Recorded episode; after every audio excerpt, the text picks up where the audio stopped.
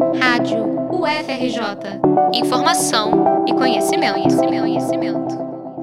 Olá, meu nome é Marcelo Kishinevski e ao meu lado eu tenho as estudantes de jornalismo da Escola de Comunicação da UFRJ, Maria Alice Freire, Yasmin Oliveira e Lara Machado. Conversamos agora com a professora Denise Pires de Carvalho, reitora da Universidade Federal do Rio de Janeiro, sobre um dos assuntos mais discutidos no momento pela comunidade acadêmica: a volta às aulas presenciais. Professora, muito obrigado pela disponibilidade em conversar com a Rádio FRJ. É um prazer. Bom dia, Marcelo, Lara, Maria Alice e Yasmin. Uma honra poder conversar com vocês. Vamos lá, vamos começar nossa entrevista em julho, dois procuradores da República, Fábio Moraes de Aragão e Maria Cristina Manela Cordeiro, moveram a ação civil pública pedindo a retomada das aulas presenciais na rede de ensino federal superior e básico no Rio de Janeiro até 18 de outubro. No último dia 31 de agosto, a reitoria respondeu ao Ministério Público Federal de modo firme, com uma contraproposta que respeita o calendário acadêmico aprovado pelo Conselho Universitário.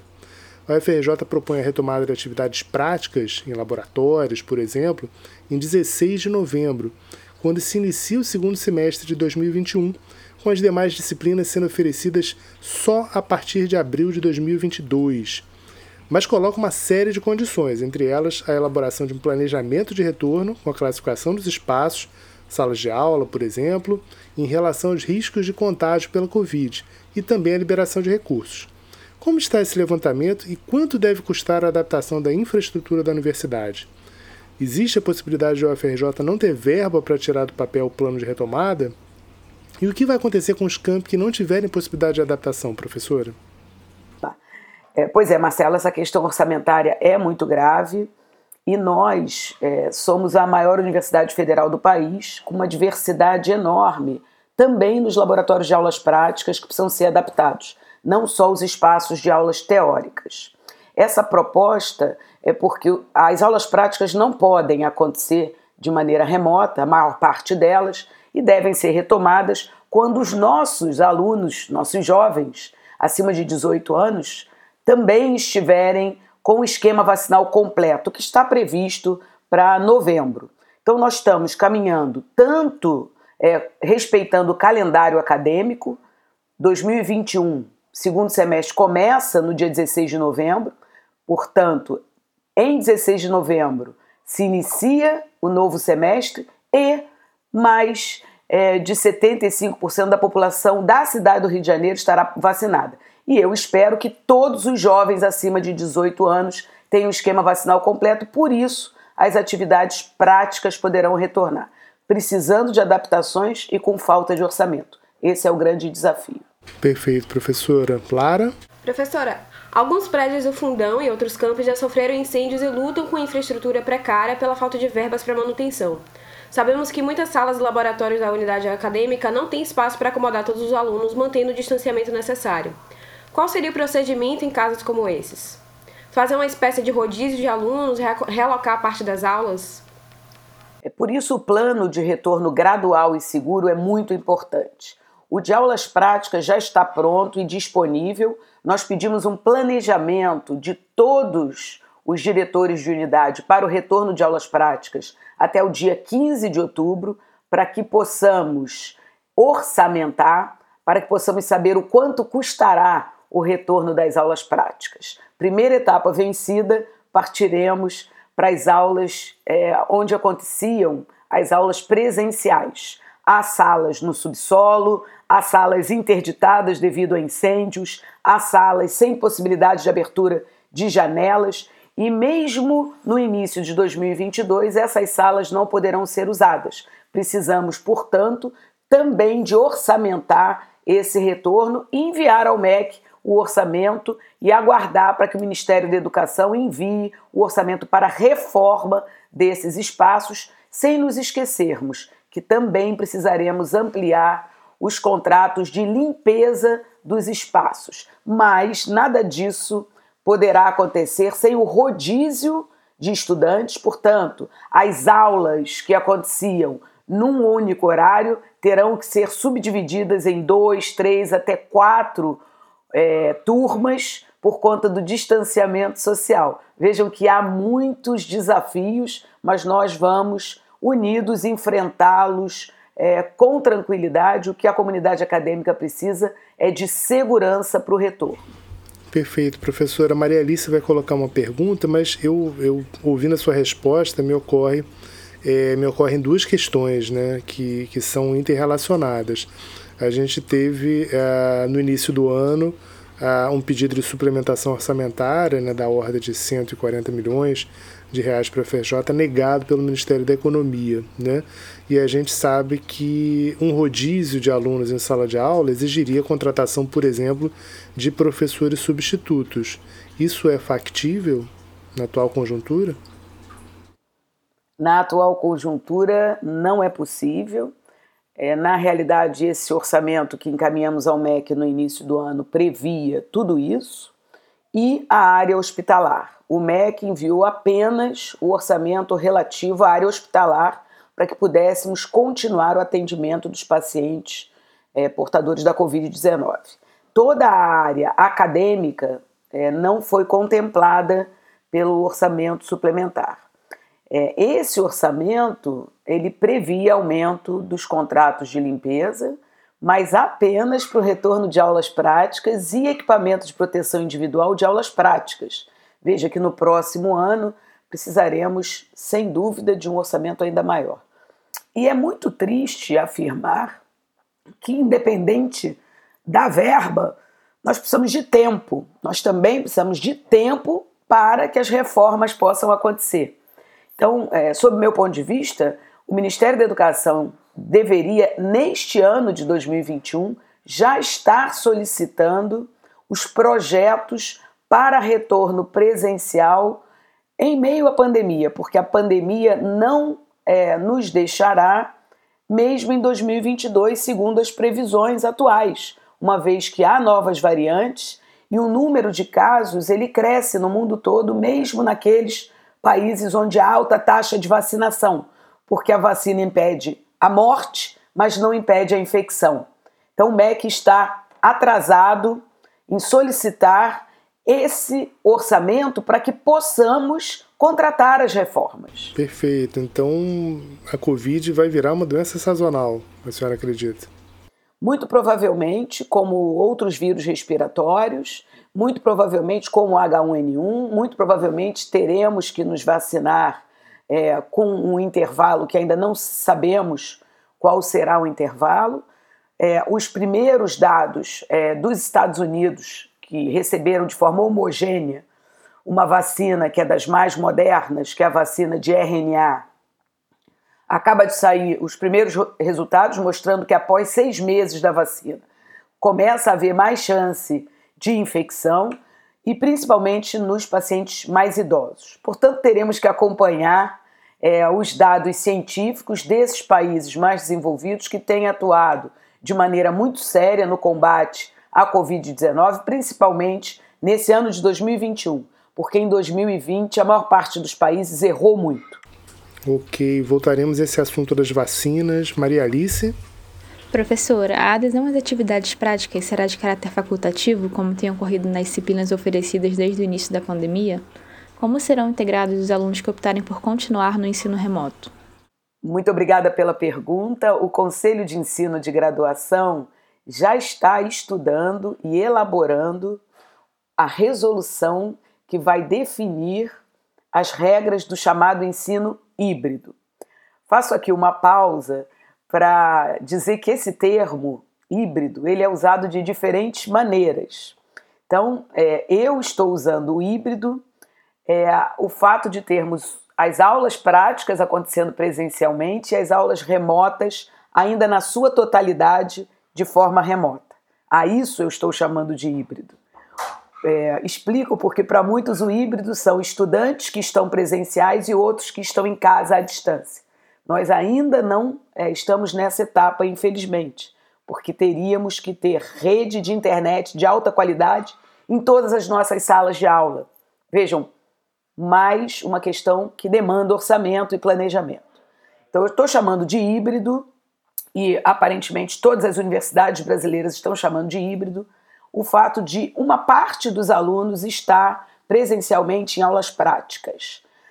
Mesmo aí, é, pensamos, a administração central pensa que deve ser facultativo, que todas as regras atuais para o ensino remoto devem permanecer. Não contar para a integralização, poder haver o trancamento a qualquer momento, mas tudo isso estará regulamentado pela resolução do SEG. Excelente pergunta, eu quero deixar aqui tranquilidade para os estudantes. Há muitos estudantes que estão fora do Rio de Janeiro, que não poderão retornar ou não querem, não se sentem seguros para retornar, e nós vamos respeitar toda a diversidade da nossa comunidade acadêmica. É, esse, é essa palavra que a administração central é, pretende usar o máximo possível neste próximo período. É, respeito pela diversidade. Correto, professora. É, é uma preocupação de não repetir o que aconteceu em outras universidades que adotaram né, o ensino híbrido né, de uma forma um pouco unilateral, né, sem uma discussão ampla nos conselhos superiores, e estão enfrentando agora reações é, negativas de estudantes, de docentes, né, de técnicos é, que têm resistido em, outras universidades importantes do país, como São Paulo e Minas Gerais. Né? A Yasmin tem agora uma questão importantíssima. Yasmin. Professora, Estudantes, servidores e terceirizados que não se vacinaram poderão voltar às atividades presenciais? E como vai ser feita essa verificação? Eu quero reafirmar que todas, todos e todas devem se vacinar. Apenas poucas comorbidades impedem a vacinação, são muito poucas. Então, por favor, comunidade acadêmica, por favor, sociedade brasileira, se vacinem, porque somente a vacina nos protegerá dos casos graves da doença. Isso já está é, cientificamente comprovado. Mas, infelizmente, há um grupo de pessoas que não entendem, não compreendem é, a importância da vacinação. Esse grupo deve permanecer em quarentena para que é, se proteja e proteja as demais pessoas. Quem não se vacinar, por questões de cidadania, deve permanecer no seu respectivo domicílio. Então, há dois, é, duas informações importantes. Primeiro, vacine-se. Depois, se não quiser se vacinar, permaneça no seu domicílio, porque aí é essa atitude correta, atitude cidadã correta. Nós não podemos, sob o ponto de vista jurídico, impedir o acesso de pessoas não vacinadas por enquanto, mas espero que em breve possamos é, solicitar o chamado, é, a chamada é, carteira de vacinação, o chamado passe de vacinação, não sei bem qual o termo é, mais correto a Passaporte ser utilizado. Passaporte de vacinação, né? Passaporte de vacinação. Enfim, o importante é que somente é, esteja num ambiente é, coletivo pessoas vacinadas. Por quê? Elas têm menos chance de estarem infectadas. Queria perguntar, aproveitando esse gancho né, do, do passaporte de vacinação, a Prefeitura do Rio, no último dia 15 de setembro, passou a exigir o passaporte de vacinação para entrada em locais é, fechados, né, onde há público, mesmo é, locais privados, como academias de ginástica. É, o que, que falta para o FRJ exigir esse passaporte de vacinação da sua comunidade? É, a Prefeitura do Rio está correta. Então, em primeiro lugar, é, a Prefeitura do Rio deve continuar a exigir o passaporte. Nós somos uma instituição federal e por enquanto ainda não temos como é, exigir esse passaporte num ambiente que é um ambiente federal, mas os procuradores é, da República, a Advocacia Geral da União já está se debruçando sobre essa questão e eu espero em breve poder implantar também a possibilidade do passaporte vacinal, ou não sei que nome daremos, a esse comprovante de vacinação para ingresso nos nossos prédios, nos nossos ônibus e nos restaurantes universitários. Por favor, é, se vacinem, porque o passaporte deve ser exigido. Está correta a Prefeitura do Rio de Janeiro. É isso, passaporte de vacinação que pode ser obtido através do aplicativo Conect SUS, né, que pode ser baixado gratuitamente em qualquer loja virtual de aplicativos de celular. Né? Enfim, todo mundo deve ficar atento porque o Conect SUS não atualiza muitas vezes automaticamente, é preciso atualizar o aplicativo para que a vacina apareça lá depois de alguns dias. Né? Muita gente estava se perguntando em relação a isso. Como eu faço? Vou ter que ir lá no meu posto de vacinação para reclamar? Não, às vezes basta atualizar o aplicativo que a vacina já feita, já realizada, ela aparece é, e aí você consegue emitir o passaporte de vacinação, né, que tem um QR Codezinho. E haverá distribuição de equipamentos de proteção individual, máscaras, face shields para professores, técnicos, terceirizados? Nós aprendemos nesse ano e meio que os equipamentos de proteção individual que nós achávamos serem importantes há um ano e meio é, não são mais aqueles. Nós agora aprendemos, sabemos mais sobre a doença. Todos os equipamentos de proteção individual eles estão descritos nas diretrizes do retorno de aula prática. Eles dependem muito é, do local. Se aquele local ele é avaliado como baixo, baixo risco. Basta uma máscara de pano, como essa que nós utilizamos para ir ao supermercado, enfim, na nossa vida cotidiana.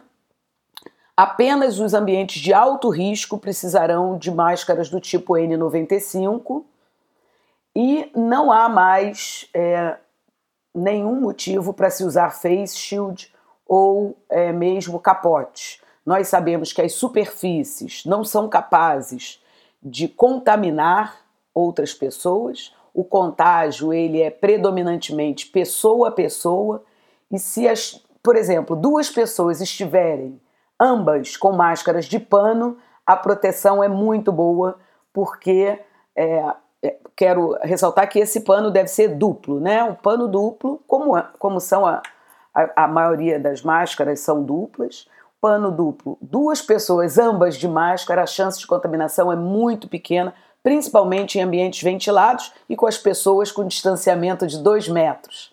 Portanto, máscara e dois metros é, é, é isso que devemos seguir. Máscara, mesmo de pano, e dois metros, a chance de contaminação muito pequena. Correto. Lara? Como as residências estudantis têm sido preparadas para o retorno das atividades presenciais? Haverá diminuição dos limites de ocupação? Com certeza, já há, é, no momento, algumas aulas práticas acontecendo, não somente na área da saúde, mas também na área de química. Na área da saúde, é, há uma especificidade porque os ambientes, eles são, a maior parte deles de alto risco, e são ambientes que estavam funcionando sem os estudantes. Os estudantes retornaram a partir de junho desse ano. Eu, eu estou me referindo aos estudantes não do, dos estágios curriculares finais, porque esses já estavam desde agosto do ano passado, é, não só na área da saúde, mas toda a universidade está autorizada aos estágios de término de curso. Bom, então estou me referindo aos alunos, aos estudantes dos primeiros períodos, de períodos anteriores aos períodos finais. Na área da saúde, eles estão autorizados a, a partir de junho, em algumas é, carreiras, aquelas que solicitaram, mesmo porque esses estudantes precisam ser treinados, porque essa não é a única doença respiratória e eles não devem se infectar nunca, né? nem por, pelo H1N1, nem pelo coronavírus, nem por qualquer outro que venha. Então, é uma área que os estudantes precisam ser treinados. Esse é o momento de treiná-los, eles estão retornaram, portanto e retornaram com um número menor de estudantes, por isso a importância do planejamento. O planejamento foi feito pelas unidades acadêmicas e agora ele deve ser ampliado. O que aconteceu no Instituto de Química é um exemplo. Há algumas turmas piloto que estão tendo aulas desde o início do primeiro semestre de 2021, portanto, desde agosto, acompanhando todos os critérios definidos no plano de retorno de aulas práticas e é, esse retorno está muito bem sucedido. São turmas menores em ambientes controlados que são definidos, caracterizados como baixo, médio, alto risco, e está tudo indo muito bem na UFRJ, de forma gradual, como deve ser, é, mantendo o distanciamento, o uso de máscara e o que é mais importante, né, que os estudantes não permaneçam na universidade após as aulas. Eles cheguem, tenham a sua atividade e retornem para as suas casas, porque de nada adianta sair da sala e retirar a máscara para almoçar, para lanchar, porque será esse o momento do contágio. Por favor, permaneçam de máscara. Ao trocar a máscara, troquem a máscara num ambiente isolado. Isso aí, responsabilidade de todos, né, da comunidade acadêmica, para que a gente consiga enfrentar essa doença. Estamos conversando aqui com a professora Denise Pires de Carvalho, reitora da UFRJ. Maria Alice. Como os restaurantes e ônibus universitários serão adaptados para a retomada das aulas presenciais? Os ônibus eles estão funcionando no momento. É, eu quero fazer um apelo para que todos que utilizam o ônibus na cidade universitária utilizem a máscara usem álcool gel para higienizar as mãos. Infelizmente, há muitas pessoas que é, retiram a máscara dentro do ônibus ou mesmo entram no ônibus sem máscara e não são essas as instruções da universidade, não é o que a ciência preconiza. Então, nós vamos ampliar o número de ônibus e intensificar essa informação de que somente poderá entrar no ônibus quem estiver de máscara. E eu espero que em breve apenas aqueles que estejam vacinados com o comprovante. A mesma coisa acontecerá com relação aos restaurantes. Com o retorno, os restaurantes precisarão voltar, mas mantendo o distanciamento social através de programas de agendamento, com uso de álcool gel e higienização não mais poderemos ter restaurantes cheios como no passado. Por isso, o retorno precisa ser gradual. Mesmo de atividades teóricas, não poderá acontecer de uma só vez, porque ele precisará acontecer em turnos, para que os estudantes não precisem permanecer todo o tempo na universidade, aqueles que têm curso integral, e não precisem é, ingressar nos restaurantes para que haja, para que não haja aglomeração. Precisamos evitar qualquer tipo de aglomeração. Yasmin? A UFRJ se destacou no enfrentamento da pandemia, oferecendo informação qualificada e balizada pela ciência no momento de forte avanço da desinformação e do negacionismo, e inovando em pesquisas como o desenvolvimento da UFRJ-VAC. Que balanço a senhora faz desse esforço coletivo da comunidade acadêmica?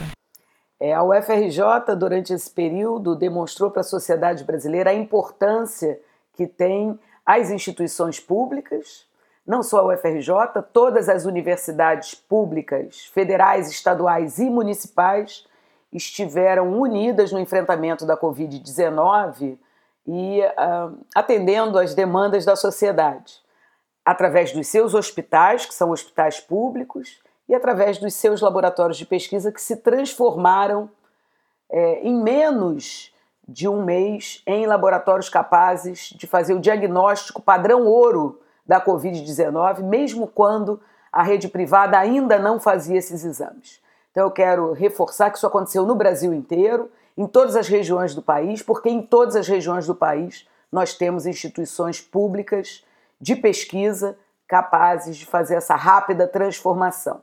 Mas, para além disso, aqueles pesquisadores que não tinham jamais trabalhado com coronavírus passaram a cultivar o vírus, a produzir proteínas virais recombinantes, exatamente como foi feito na Universidade de Oxford, na Inglaterra, mostrando que as nossas universidades são universidades de ponta, de nível internacional, e o que nos falta não é capital humano, o que nos falta é orçamento e valorização por parte do governo.